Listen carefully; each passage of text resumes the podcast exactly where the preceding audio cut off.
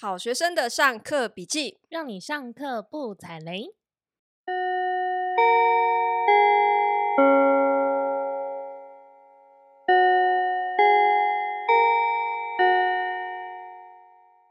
大家好，我是麻瓜 Tody。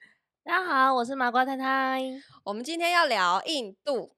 今天要聊的是一本关于印度的书，叫做《孟买春秋》。这本书很红哎、欸，嗯，而且好像它现在已经是他其实第二次已经在出版，版然后呢，他这一次再版了七刷。请问你上次几刷？七刷，他七刷了。他一本就是七年前的书，现在再版七刷。现在讯息问一下我的出版社，上次更新好像是五刷。哎、欸，我半年内就五刷了，好不好？所以他五年。是五年吗？不是哎、欸，他是他是这一次再版，就是有点增添版，然后他大概在两个月之内就七刷哦，哦，对不起，对，人家是再版，人家是再版，所以他的这本书销量非常的好。那我们今天会想要聊这本书呢，当然起因也是因为呢，麻瓜太太本身有在印度待一段时间，因为在那边工作的经验，所以看看到这本书的内容有。很多的共鸣是吗？没错，我从第一页共鸣到最后一页，后面跟他一起哭。这本书你是不是因为在那边工作，觉得很有共鸣？没错，就是里面每一个开心的点、生气的点，然后很哀伤的点，基本上都非常的类似。那唯一的差别是我我没有他们这么有钱，他们真的住在很高级的社区耶。对，呃，我们今天其实有拿另外一本书哈放在一起，就是稍微。会做一点点的对比啦，但是我们今天主要还是要聊《孟买春秋》。那另外一本书也是呃有提到印度的，就是《印度游》，他写的《去印度打拼，走进另一个世界的中心》。因为《印度游》他其实是从实习就去印度，所以《印度游》在当地的生活，我觉得蛮像是从一个背包客，然后开始融入当地。而且他一开始去当实习生的时候，其实是过得非常的穷困的。对，而且他在当地的旅行社，然后他一开始。租的房子呢，是连不要说什么冷气啦，就是网路冷气，连热水器都没有的，他只能洗冷水澡，非常非常惨。然后是一直后来熬熬熬熬到他成为正式的记者之后，他的生活环境条件才稍稍好一点。那我们今天要主要聊的这个《孟买春秋》的作者，吼吼，她跟她老公是过着完全不一样的生活呢。对，因为呃，她的先生呃呃，《孟买春秋》的作者是叫 Joyce。Joyce 呢，其实他是路透社的记者，然后他之前是派驻在新加坡，也是一样是记者。为什么天壤之别呢？因为他是外派记者，他跟印度游的记者，印度游是印度游是一个中国公中国的媒体，然后在当地做 local hire，这其实 package 会差很多。哦、是你是 global pay 还是 local hire 会差很多。那 Joyce 他在派驻新加坡的时候呢，跟他先认识他先生，跟他先生结婚。然后他的先生 Phil 呢，是后来呢，他每一次的外派，他都是像他派到孟买呢，是他是南亚路透社南亚的总编辑。然后后来被派到高阶主管，高阶主管。然后后来被派到北京呢，是北亚的总编辑。嗯、所以他完全就是生活在一个。呃，公司帮你租一个大 house，然后你家里会有佣人，两排的佣人的那种，所以他们一一进孟买的时候，其实就是非常高规格的待遇。他们直接就是住当地最顶级的外籍高管的那种公寓。对，然后当然有司机，然后有佣人什么的，这都是非常的基本的。然后呢，而且呢，他的他的公寓有多高级呢？是高级到你他的住的那个 compound 里面是真的有一个王子住在里面。他一开始呃住住的那个地方呢，是承接他们之前的同事，然后租约还没有到期的一个地方。嗯，可是那个地方呢，叫做温德米尔公寓，本来就是孟买最顶级的出租公寓。然后呢，他的邻居。不是王公贵族呢，就是当地的政商名流啊。但我想解释一下啊，在印度啊，就是你不要听到王子或者公主就想说，哇靠，这也太厉害了吧！你不要想的是英国皇家那一种，因为印度以前其实是一个分裂的小王国，所以它有超级多王国。所以它就有超级多的王子跟超级多的公主，但是还是很有钱啦，还是都是超有钱的。其实就是没落的贵族。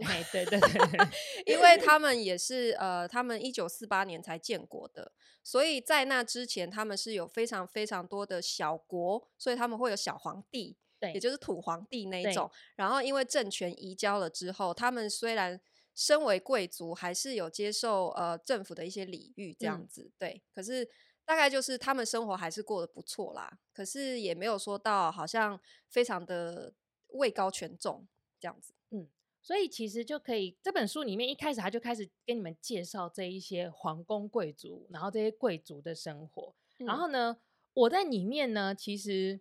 最有共鸣的就是，因为我们身为一个台湾人，到现在我根本从小我就不知道什么叫佣人，我就是我家的佣人啊，地板都是我在趴在地上拖的，至今还是，至今还是。可是，在那边就是真的，你有司机有佣人都是非常正常的。然后我那个时候一去的时候，我的那个帮我租房子的那个 agent 就有问我说：“哎，那太太，你需不需要找？你需不需要找那个女佣？就是住在家里的女佣？”嗯，我就想说。家里有一个外人住，这样多怪。因为我家真的有一个佣人房，然后他就说，你要不要找女佣啊什么的，然后也是一直介绍不同的阿姨来我家，就是按门铃。所以你最后就叫我去了嘛？对，我想说，我想找一个语言比较通的 阿姨。就这位阿姨去了，打扫不太擅长，但是对于比方说家里要维修，然后有人要来装网路之类的，嗯、至少可以待在家帮他好好的处理这样子。对。好，我们今天聊这本书，我挑了几个觉得很有趣的章节来来做一点分享。好，我们第一个先聊关于印度的社会阶级，也就是说，因为我们之前也曾经聊过，说他们就是一个，他们有种姓制度，虽然就是种姓制度在法规层面来讲，其实早就已经是废除的东西，可是事实上还是在他们的文化跟他们的社会上面，还是非常的根深蒂固去。影响他们所有的，不管你是在职场，嗯，或是你的生活里面，都可以体现。嗯、所以，像这个作者，我们刚刚前面描述他的背景，就是说他一去就是住在非常顶级的那一种公寓里面，过着贵族的那一种的生活。所以，嗯、呃，太太，你之前其实你刚刚有聊到说，你也是其实可以，你有司机啦。嗯，然后你也是可以找佣人的，可是其实有司机跟有佣人这两件事情，在印度来说，其实是一般的中产阶级就可以拥有的，对不对？没有错。所以像呃，我在当地，比方说办活动，我会有就是公关公司的老板，嗯，然后他们其实就是比方说你跟他开会，他是直接请你去他家，嗯，然后你去他家也是傻眼啊，就是他一个。一个人住的一个家里面，可能就有两个佣人，一个在打扫，一个在准备茶水。嗯哼，嗯，就是要有佣人在当地，真的是一件非常普遍的事情。这件事情呢，我也是读了这本书之后，我才理解，就是当时我过去帮太太，就是在家当佣人的时候，当佣人就是 等待那些工人来维修、装洗衣机、修漏水等等的事情的时候，为什么他们永远都是？不按牌理出牌，就是他们不会再跟你约定好的时间上门，他们永远都是按照自己的时间。比方说，他会跟你说 “I will come tomorrow, madam”，嗯，然后你大概就是下个礼拜的某一天，他就会忽然来按你家的门铃，好，然后你你在这之前打电话给他，他永远都会跟你说 “I will come tomorrow, madam”，这样子就是一直 repeat，一直 repeat。所以后来我才知道为什么，就是因为其实啊这种事情。我当时在做的事情，其实是佣人做的事情，所以我刚刚就在想说，那些那些工人会不会觉得我真是一个爆炸有钱人啊？因为我的佣人是外国人，佣人也是一个外国人，我在他们眼里一定很 rich 啦。我在他们眼里就是一个佣人，不然我怎么会这个时间没事闲在家等他们，对不对？因为主人都在外面忙啊，然后会。随时 stand by 在这边等他们这些工人的，就是只有佣人。不过我在当地啊，我觉得就是最有趣的是，你永远都要有一个 guy。Anything you have a guy。比方说，你剪头发会有一个专门剪头发的人，嗯、然后呢，你去做西装会有个做西装的人。那你要如何找到你在当地？就像因为我们都会有固定的和就是去的地方，你要如何找到？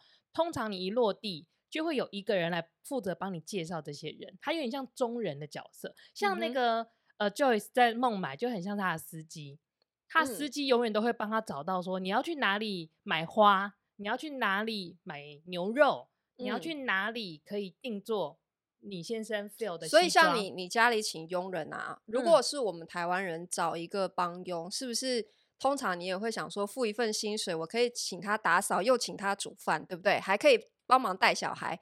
没有，我告诉你，在印度你这样就是要找三个佣人，对，他们就是只做一件事情，而且他们会有分，就是工作的等级。比方说，你找一个来煮饭了，他就不愿意打扫。然后你找一个来打扫之后呢，煮饭的那个就会瞧不起打扫的，因为他觉得打扫的那个比较比较低阶，而且打扫也还有分呢。你知道我们那一次不是请那个人家来把家里做一次细清嘛？因为我们刚入住，嗯、那个什么吊扇上面、窗户都非常的脏，都是一层灰。结果那个找来的那个 auntie 啊，嗯，auntie 就是阿姨，auntie 就是我的 office 的 auntie 啊，她就是打死都不愿意去擦窗户，然后后来。我就问她说为什么，她就一直说 boys will do，boys、嗯、will do。然后我说 do 什么意思？然后她就意思就是说这种事情你要找男生，对，他们是不做的。爬高高是男生，爬高高是男生做的事情。就后来只好又又找真的是男生来，然后搭梯子上去擦擦那个吊扇。其实有个逻辑的啦，那个时候帮我们擦吊扇的是来修。窗帘的人啊，因为他一样是爬高高，爬高高哦，爬高高是一类，就对了，对对对对，所以他修窗帘，然后你跟他说，我再多付你一点钱去修吊扇好不好？去擦吊扇好不好？他就说 OK。好，印度人没有时间观念这件事情呢，其实在这本书里面有一整个章节讲了一个故事，非常的精彩，呃，让你深刻的体会到底印度人的时间观念是什么。他说呢，有一次，呃，就是他要配他的钥匙，因为他有一个。女佣把他的钥匙弄丢了，然后他就想说，为了安全起见，他要换锁。好，于是呢，他的司机就帮他介绍了，呃，就把他载去某一间锁店，就跟他说，美登，你要配锁哈，就是要在这一家这样。好，然后他就去了。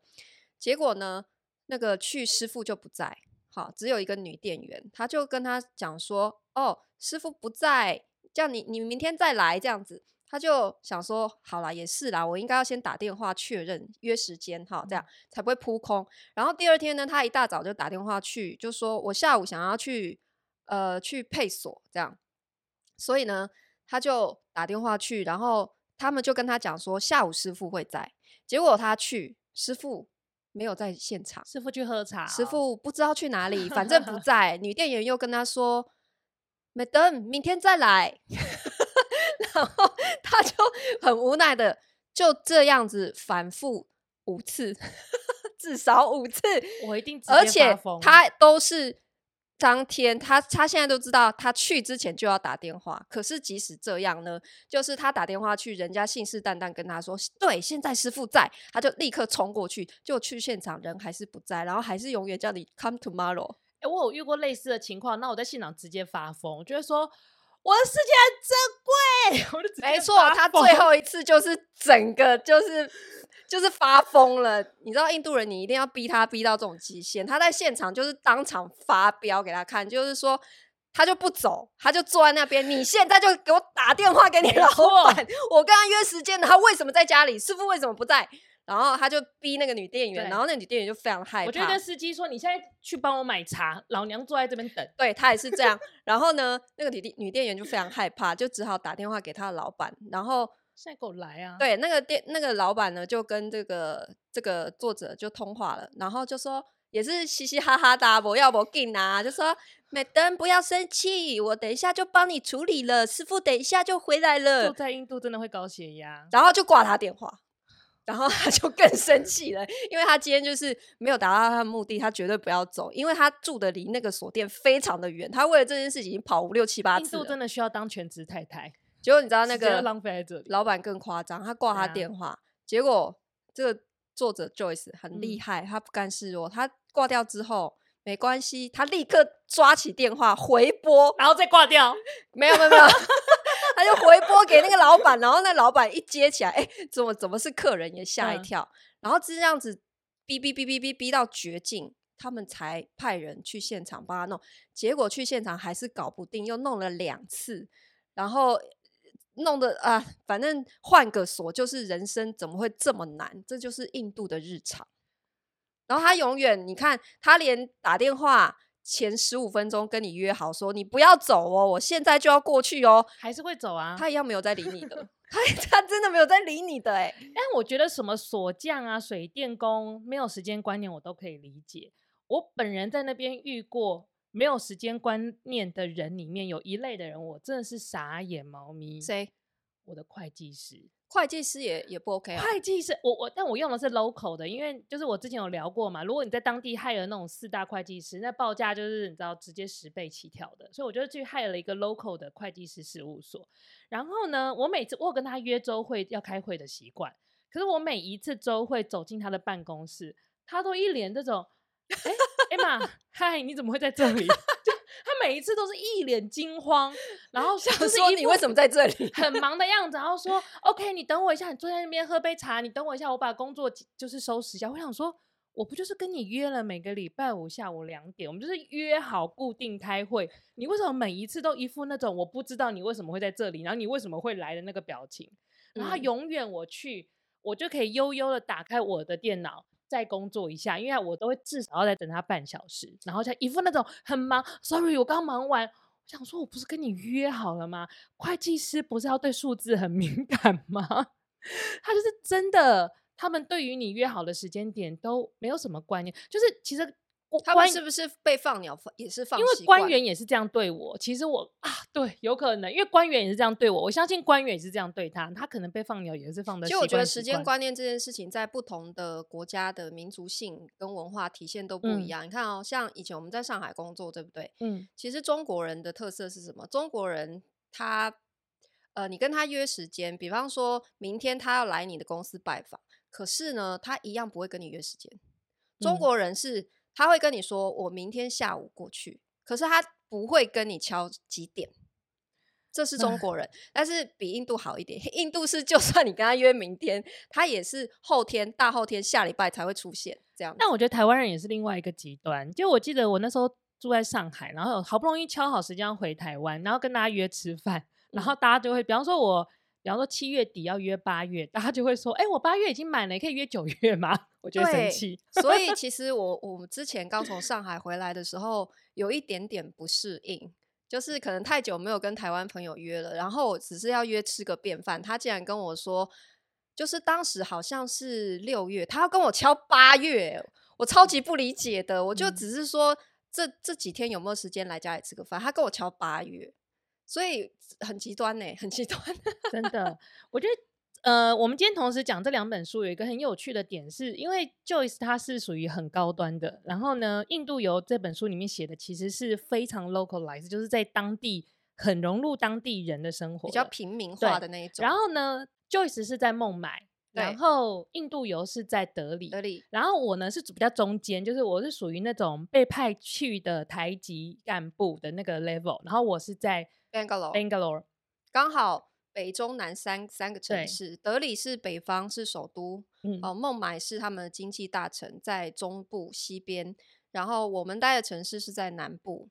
对，那你看为什么他们在孟买还有在德里呢，都有这么多的话可以讲？就话他们对这个两个地方的记忆深刻到可以出一本书？为什么？因为呢，这两个地方就充满了苦难啊。Bangalore 才是唯一适合人住的地方，好吗？我从了十几个城市里面挑出来适合投资的地方。我在 Bangalore 就是也经历了一些苦难，但至少没有深刻到就是铭记在心。然后。如果真的要比较，就是印度的几大城市，真的 Bangalore 是天堂。就是如果你跟孟买跟德里比的话。就是不管是它的淹水是散的最快的，不比别的 都会淹水，都会淹水，散的比较快。对，嗯、呃，然后还有一个很重要，就是它的气候是里面最宜人的，以及它的地铁是这三个城市里面品质最好的，我觉得啦。Bangalore 的地铁我有坐过，是是非常非常的新，而且人很少。人很少是优点吗？对，它为什么品品质很好？因为呢。它是大陆工程盖的，它是台湾人盖的 哦，没错，它是台湾人盖的。好，嗯，好，那我们可以聊一下印度。他们虽然没有时间观念，可是呢，就是你觉得他做事哩哩啦啦，对不对？可是他们对于 paperwork 这件事情，却是有一种你完全无法理解的执着。也就是说，他们对于所有文书处理，他真的是会故意一直给你出难题，然后要把你逼疯，欸，就是源自于这跟他们的官僚思维也有一点关系。然后这本书里面哈，他用了一个故事，就是说，他家呢是用瓦斯桶，好，然后呢，他的瓦斯桶一共有一大一小，因为呢，一个是正常放在厨房里面煮饭的，然后他还有订另外一种小的瓦斯炉呢，是他有一个院子给他的烤肉架用的那种，有点像露营用的，好。那他们就是固定在离他家三百公尺的一间瓦斯行，固定叫瓦斯。好，结果有一天呢，就是呃，他又要换那个小瓦斯桶的时候呢，那个他他的佣人负责在帮他打电话叫嘛，他就跟那个主人讲说：“Madam，他们说没有小瓦斯桶了。”然后他就说：“什么意思？是今天没有，还是以后都没有？”然后你知道印度人做事情也都做一半。他就也不理解为什么主人又要这样问，他又再打一次电话 又去问，然后又说：“哦，Madam，他们说以后都没有小瓦斯桶了，只有大瓦斯桶。”好，然后他就有点紧张了，因为他想说那怎么办？就表示说我以后只能用大瓦斯桶。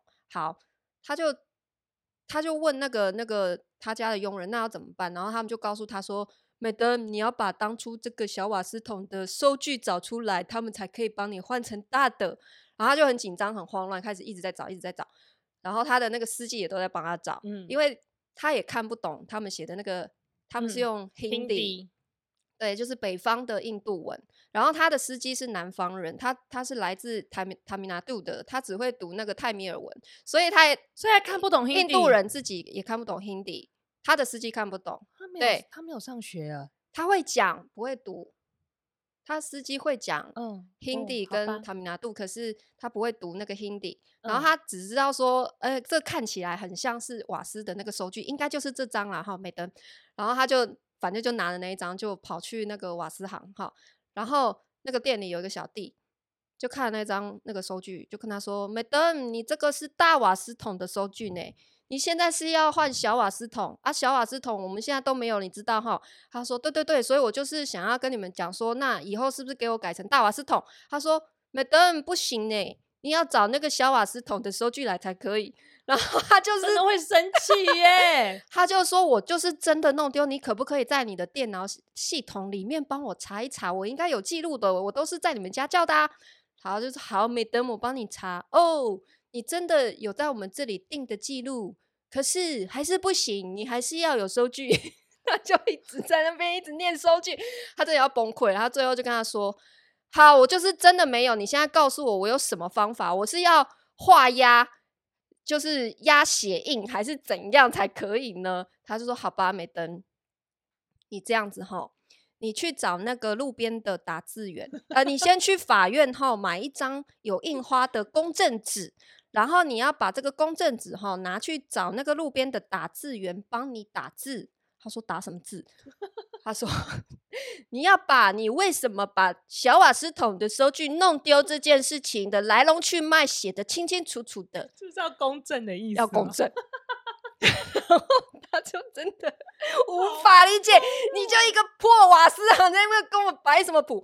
他就真的也没办法，他就很认命的去去法院买了一张公证纸，然后找到他所谓的路边的打字员。好，什么叫做路边的打字员？就是他们有专门的一个打字员这个职业，是帮文盲写信回家乡的。对，就是有很多印度人他们是不会写字的，不识字。哎，那所以写回家乡之后，家人拿到怎么办？家人也可能不，家人也要找他家乡的打字员再回信啊，oh. 就是帮这些文盲解决他们写信的问题，这样子哈。好，然后他就找到了这个打字员，然后就帮他写写写这样子哈。哎，你看他们如果文盲不识字，其实他写错，他们也不知道。我光听的过程，我就觉得好痛，很 suffer，对不对？好，嗯、你以为这样就结束了吗？没有。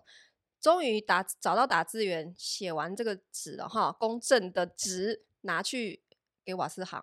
好，来，我这里有那个公证的纸，写了悔过书。好，终于写好了。那一看又说，Madam，你这个不行。他想说又怎么了？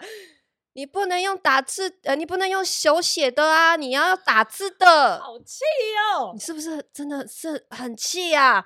他说：“你用手写的不行。”你说：“他说你们怎么没有叫那个打字员用打字的？你不能一次讲完吗？”他就是没有办法一次讲完，他就是没办法。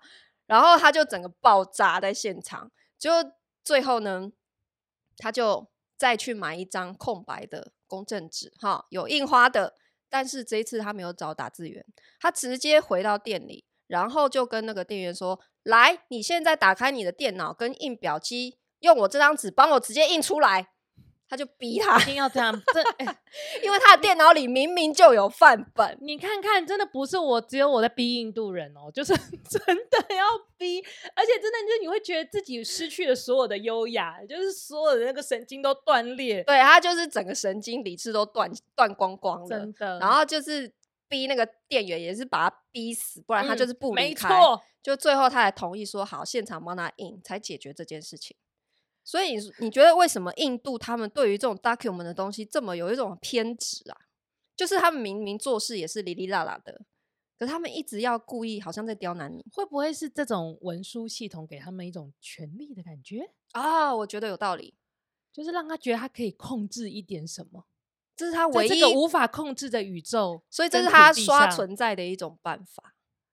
以及我觉得，因为他们，我我们现在讲的都是对到那个下面的办事员，如果他不照，就是真的的按表操课的话，是不是他的主管就会骂他？有可能，因为他还有提到，就是说他们有一个板球会员的身份。哦，对对对，那个好扯哦。对，那个就是因为印度的国家运动是。板球，好，就是一种有点像锤球的一种运动。嗯、然后要进入那个俱乐部是非常非常困难的。那个是因为他的邻居是王子，帮他引荐，他才有办法拿到那个会员资格的。好，结果呢，他们就是会费也缴了，资料几十份哈也填了，结果过了很久很久都没有收到那个会员证。嗯，所以他就直接跑去那个会员中心现场，就问他说。哎，我们为什么一直没有会员证？然后反正就是问一个就说我不知道，问一个就说我不知道，推来推去，好，最后终于找到一个知道这件事情的人，他就翻箱倒柜，从各种的档案资料夹里面翻出来，就说：“嗯、哦，美登，你们的资料已经有在这边的。”他说：“好，那所以我们可以使用了吗？”他说：“不行，你们要申请会员证。”他说：“I know，我今天就是要来申请会员证的，你就告诉我怎么申请。”他说。哦，美登，我会寄去给你。他人就在现 场，我真的只能冷笑。他人就在现场，他跟他说我会寄去给你，然后他就后来又花了几十分钟说服他，才他对方才同意让他不能线上申请。没有，他就是坚持我要寄纸本给你。哦，我真的要吐。好，然后他也是花了几十分钟才说服他现场让他写的。好，然后现场写的想说 What the fuck。这不就是我们之前已经填过几十份都一模一样的东西吗？他又再叫他再填一次，因为没有在现场写。然后重点是因为最后那个申请人的名字是她老公，嗯，然后需要她老公的签名，可是她老公没去。然后她最后就跟他说：“你，他就跟那个呃会员中心的那个人讲说，好，那我现在可不可以把这个拿回去，请我老公签名，我再拿回来？”他说：“可以，但是你只能用这一支笔签。”他手上拿的那一支笔，他说你：“你你只能用 这一支，不能去文具店买一样的笔。你 only pen，你只能用这一支签。”然后他就傻眼啊！我老公就是没来，所以那支笔是会喷金箔还是什么？他就说：“那请问我要去哪里买到这支笔一样的？”嗯、他说：“文具店都有卖，来，我帮你写下那个型号。”哦，所以同一个型号就可以，对，同一个品牌，嗯、同一个型号，好，可以，可以。好，他就回去，其实他也没有去文具店，他就他家翻箱倒柜找了一支他觉得很类似的，他觉得对方一定看不出来。然后呢，他们一定看得出来啊。对，然后她老公就签完名了，然后 她还要准备两张两公分的那个大头照。于是呢，她就想说，好，两公分，她就很细心的剪剪剪剪剪。错误。彻底错误，不能剪。你怎么知道？我太了解他们了。结果她老公一看那个照片，她在剪，他就有不祥的预感。没错，他就说：“这位太太，唔汤哦，我咖喱公那个照片一定会有问题。”真的，台湾太太所有的美德在那里都要抛弃。然后她老公是英国人，他绝对不是说哇咖喱公。总之呢，他就是说我觉得 I told you 啊，I told you，照片一定会有问题。但他就是不信邪。果然呢，他最后把那个资料交回去，那个收件员。又眉头一皱，美登，你为什么要剪这个照片？啊、我也不知道为什么我要剪这个照片。他说啊，不是你叫我说要两公分，我就剪刚好两公分给你呀。他说：“No, no, no, Madam，你真的不应该这样做，这是我们会做的事情。”然后他就、哦、好崩 溃、哦，他很崩溃。他说：“好好好好，我知道你们会做，可是我现在就是已经这么做，而且我没有多的照片。你可不可以告诉我有什么方法？你是不是可以先帮我交出去，等他们真的有问题再说呢？”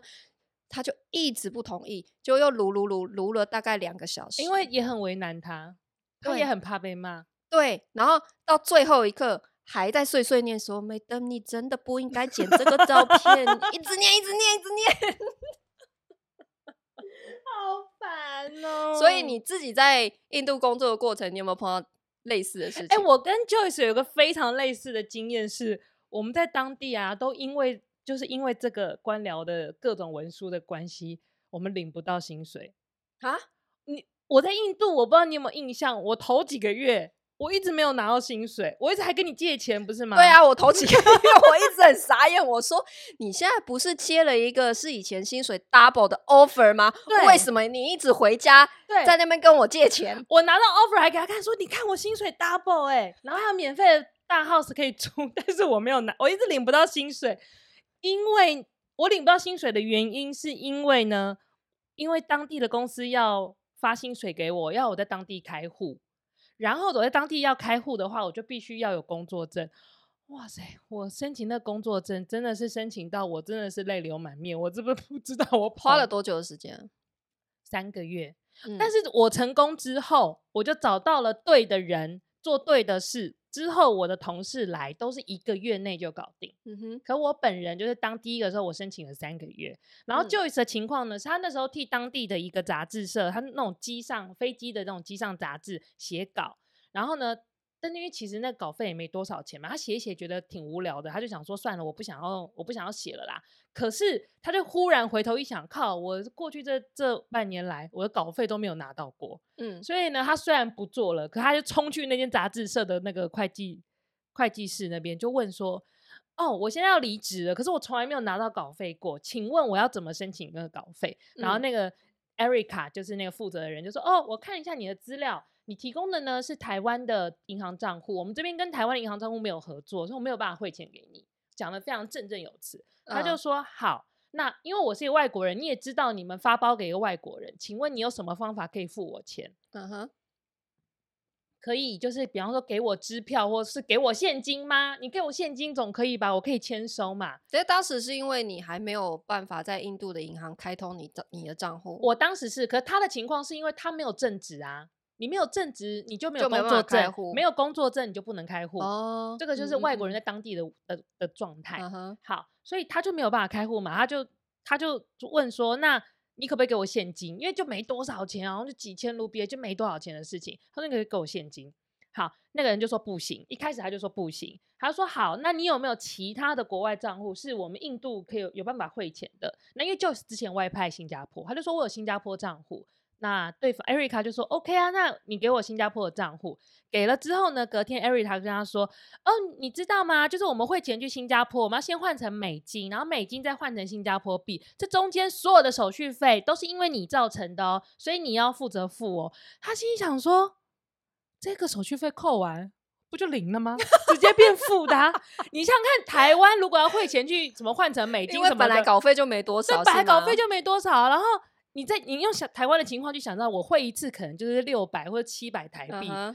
那他那也没多少钱，直接就变负数啊，他就傻眼猫咪，然后他就直接放弃了吗？没有，他就直接冲到办公室，嗯、uh-huh.，他就直接跟他说：“我知道稿费没有多少钱，但我已经在这件事情上花太多时间了，所以我现在我就是要拿到稿费。”他就是同一招，即使他要离开印度，现场把他逼死，现场就是开始发疯，然后就是大吵大闹。然后那个人就是默默看他大手大闹之后，就跟他说：“好，那还是你有没有其他？你有没有认识有其他有印度账户的人？然后我可以开一个现金支票给他。”他整个傻眼了。为什么不一开始就讲？为什么要我发疯之后才跟我讲？印度人呢、欸？他其实都有被告的方案，可他就是要等着你发疯之后才跟你讲。他们真的好磨练心智哦，就是一个大修炼场、欸，大修炼场。好，那接下来我们聊一聊他们在印度哈怎么租房子。我特别就是，其实我我我有快转，就是直接翻到他关于租房那一篇啊，因为你也参与了我租房的过程啊，很痛苦。然后我就看一下他租房整个过程，虽然哈他是因为他过的是上流社会的生活，他的租金非常的巨贵，他的租金是一万英镑，一万英镑的那种高级公寓哈。好。然后呢？但是呢，他租房一万英镑是八十万卢比耶，就是大概对啊，三十几万台币啊，三十万左右。所以我那时候住的真的还好哎，你那时候真的是很小咖，好不好？比起来，你楼上也没有王子啊。我想说，我住在 Richmond Town 哎，对对对对对，哈，就是他那边有分区的。其实太太住的那那一区已经特别早了，是有钱人区了，因为那个在。你知道在地图上面那一区行政区就是显示为 Richmond，就是有钱人区的意思哈、嗯。好，可是跟他比还是那个 level 差太多了。好，他就有提到说呢，因为他一开始租的那个房子本来是承接上一个同事租约还没有到期的部分嘛，结果租约到期的时候呢，他的那个房东呢，当然他们不会亲自，因为他们都是贵族哈。他不会亲自来跟他讲这件事，他就派了他的仆人，好来告诉他谈这个续约的事情。他就跟他说：“呃，太太，因为哈，我们现在的那个银行的利息这两年呢调低了非常多，导致哈我们押金那边的利息收入哈不停的在减少，所以很遗憾的告诉您哈，我们现在的租金要调涨。”他说：“调多少？”直接变 double 哦，所以一万英镑变两万英镑，他没有明确的讲。好，但反正因为一万英镑也是到他很后面哈才才讲，他一开始也没有很明确的说他当时的租金是多少钱，他只是说就是 double 了哈。然后后来一万英镑是我们我看到很后面才推敲出来的这样。好，然后他就傻眼，就是。他那个 double 上去的数字，他们就是已经没有办法负担了，超过公司的那个额度，对，超过公司有给付他们的范围，嗯，他就只好另外找。好，这个背景是为什么？我先跟大家前情提要一下，房东为什么会说什么押金利息变少，然后他就调调高租金，这到底什么意思？好，因为呢，其实在印度租房子很多地方哈，押金是要付到十个月的。我们在 Bangalore 的房子就是，我写那个签呈的时候，我被台湾的董事长质疑了超久。他说：“怎么可能押金要这么久，要要这么多啊？就是这么多，因为印度有很多个城市，他们最少的押金大概是三个月，嗯，然后最多有到一年的，嗯，十个月的有很多城市，非常正常，十个月押金很常见。对，那所以。”这为什么会这样？要往前回溯，其实是来自于他们有一个租金管制法。好，就是几十年前呢，当时政府哈一开始也是想说啊，我们的租金一直在上涨，我们要保障我们人民基本的居住权，对不对？租房子的人都是弱势，好，所以他就推动了一个租金管制法案，意思就是说，房东不可以。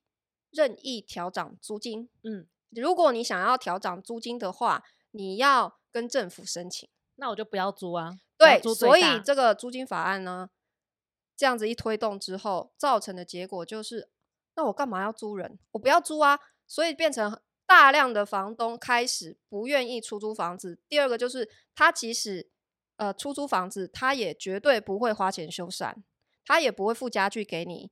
你爱租不租，我就是这么破烂的房子，因为我也没有赚多少钱，然后就收很高额的押金，因为押金就可以存银行。聪明的房东就找到另外一个出口，哎，你管制我租金，那我可以收押金啊，所以他们就开始不停的把押金调高、调高、调高，调高到你你爱收多少就多少，所以变成约定成熟十个月就是这样来，他们可以怎么赚钱？其实他们赚的不是租金，他们赚的是押金利息。因为在印度通膨非常非常严重的情况之下，他们的利息收入是可以高达十趴的，嗯，就是八趴到十几趴。所以你想啊，他一次跟你收将近一年的 租金，然后放在银行里，他光赚这个利息钱就赚饱了。这是印度的的一个一个状态哦，所以一直呃就是租金管制造成的这样的恶果，一直延续了几十年。哎，如果大家对这个部分有兴趣的话，可以回去听那个 EP 二四跟 EP 二十五，那时候有大概讲到。我们我们有稍微聊过聊过。好，然后我的粉砖其实有针对就是印度的租金管制造成的结果写了一大篇啦。其实也是善意提醒哈，如果有任何台湾的朋友认为说租金高涨的今天我们应该要实施租金管制的话，其实这是一个很好的借镜哈。嗯，反正导致的结果就是更呃租房更加供不应求。嗯，因为房东不愿意出租，然后也不愿意修缮房子，所以你永远得到的就是更破烂的房子。我那时候在 Bangalore 其实真的看过很多烂房子，我的租金的预算真的不算低，可是我真的看过很多，我就会觉得拜托，就是这个公寓本身是好的，可是里面的装潢什么的，我真的很想放一把火烧掉。然后呢，这么烂的房子呢，我那时候就是很努力在预算之内挑的时候呢，我还常常被拒绝，嗯，因为。因为我要他，就是我挑房子，结果房东还要面试我。对，我知道房东选租客很正常，但他们不是一般的面试，他们是精细到连你的宗教、你的种族、你吃不吃牛肉、吃不吃素都要管。因为我长得就一脸不是吃素的样子，所以就是房东很不喜欢我，然后他们又很担心我会吃在里面吃牛肉、煮牛肉。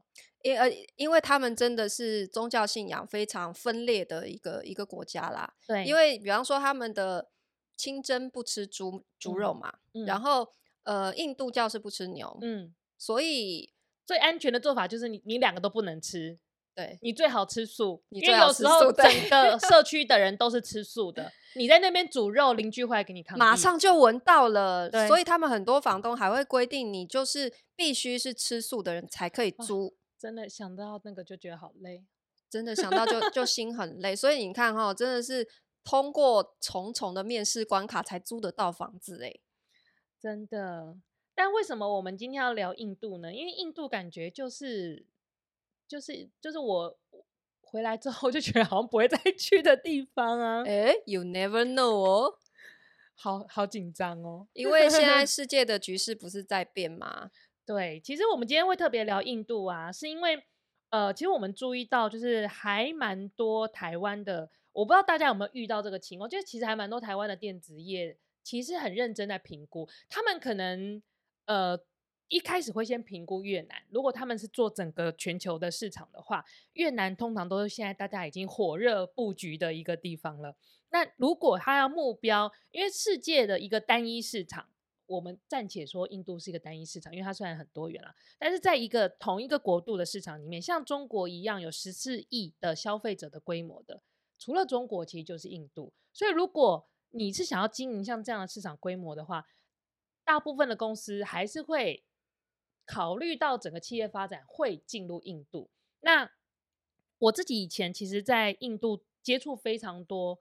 对印度有兴趣的中国公司或者台湾公司，我注意到的一件事情是，尤其是台湾公司，他们其实所谓的国际经验，其实就是去中国，which 等于没有出过国。所谓的国际化公司，其实就是在中国。对，就是他可能在昆山有个厂，他就跟你说我是一个跨国公司了，没错啦。但是呢，那个国际经验其实是你要去应对其他更复杂的。国际市场其实是有一点点不够的，所以他们到了印度之后也都很痛苦，大量的水土不服。嗯、但是很明显的就是现在，呃，你看像伟创啊或者和硕，其实他们前进印度已经是必然发生。一旦这一些企业的龙头开始进驻印度，他一定会逼他的上下游跟他一起去。所以一大家可能会在未来，我觉得明年啊，或是后年，你会突然感觉到，哎。是不是开始身边有一些人要去印度工作啊，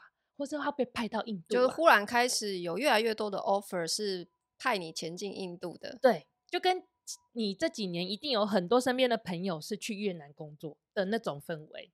嗯。他其实开始会有很多的台湾人会被送到印度去。那其实啊，早些年我我必须要说台台商进驻印度其实已经是一个蛮长的蛮长的历史，但是没有特别成功的。我觉得目前为止没有特别成功的 case study 啦。那因为真的太困难了，真的太困难了。但是有蛮多鬼故事的，比方说，比方说有一间公司在建潭捷运站附近有很大一栋的那间公司，不能讲名字吗？哎，可以讲吗？应该可以吧，因为它蛮大一栋的，就是英业达。嗯哼，英业达早些年其实呃在印度投资，然后他们那个时候应该是因为有当地的客户的关系，所以他们在当地设厂。然后设厂之后呢，呃，当时英业达采取的的策略是在当地找当地人来做总经理，他没有从台湾派人。嗯、那老实说，这个是非常多的国际公司在印度走的做法。然后印度的顾问公司也会跟你说。哦，印度很特别，印度市场呢，就是你很需要一个非常 localized 的人，所以他们都建议你找，而且他们都跟你说，你看现在连戏股的 CEO 都是印度人了，所以你在印度的 CEO 是个印度人很正常吧？嗯哼，没有错。可是到底你的公司内控要怎么做，才能够聘一个印度人帮你做事情，同时又能够守住你的财库呢？我觉得这就是一个非常大的挑战。至少在英业达的身上，他们。就是遇到了一个非常不专业的一个经理人，以至于他们跟那个经理人之间，他在他在这个被掏空了，是吗？被掏空，被掏空了，就是上千万台币的规模。嗯哼，呃，对这样的规模公司其实不算是特别多的，但是是一个非常大的失败。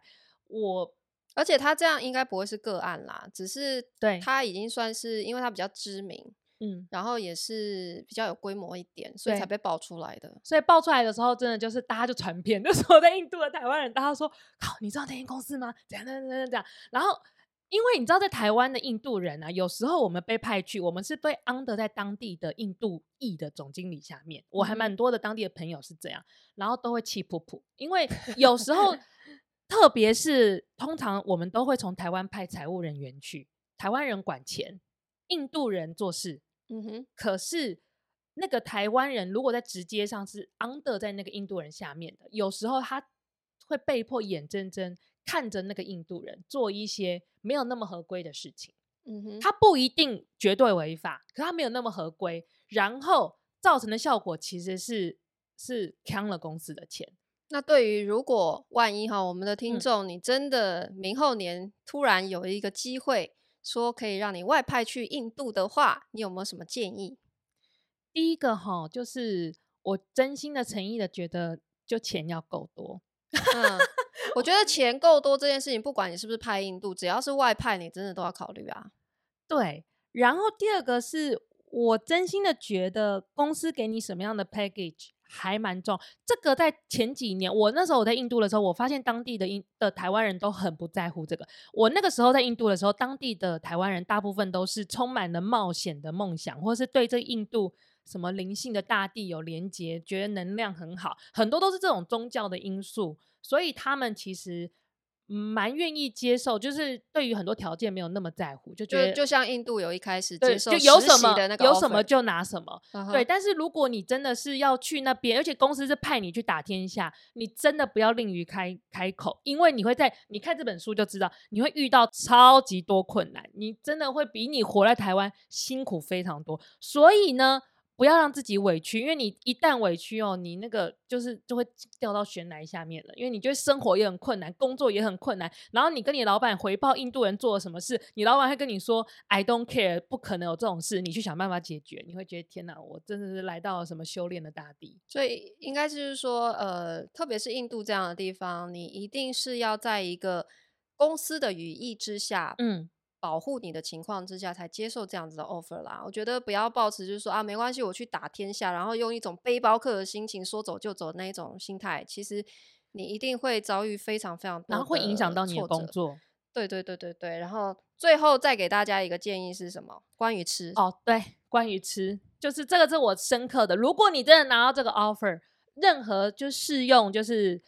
有呃穆斯林比较多的国家都非常非常非常非常的适用，就是呢，你去之前就是红烧肉等等猪肉制品请你吃好吃满，从今天起每天吃吃到你出发的那一天为止。因为你去了印度以后，你就再也再也吃不到了。没错，而且你肉松什么都不能入境，所以肉松也吃，就一天吃一罐，能吃多大罐就吃多大罐。你就要先把你一年吃猪肉的那个扣打先把它吃满，真的。印度没有真的奉劝你，对，因为印度不吃猪肉，所以他们的猪肉取得非常非常的稀缺。没错，这本书其实里面有提到，他就是曾经非常嘴馋，很想要吃猪肉，他就想尽办法去买到。结果回来之后呢，吃起来，她还叫她老公，你要不要试试看？她老公吃一口，都是漂白水的味道。牛肉都还有方法买，他就再也不敢吃。猪肉真的没办法，对，真的。这是最后我们关于你，如果你想要前进印度吃的建议，先把猪肉吃好吃满哦。好，那我们今天就分享到这边，下课喽！噔噔噔噔噔噔噔噔噔噔噔噔噔噔噔，布布，好学生的上课笔记，让你上课不打雷。诶，不打雷。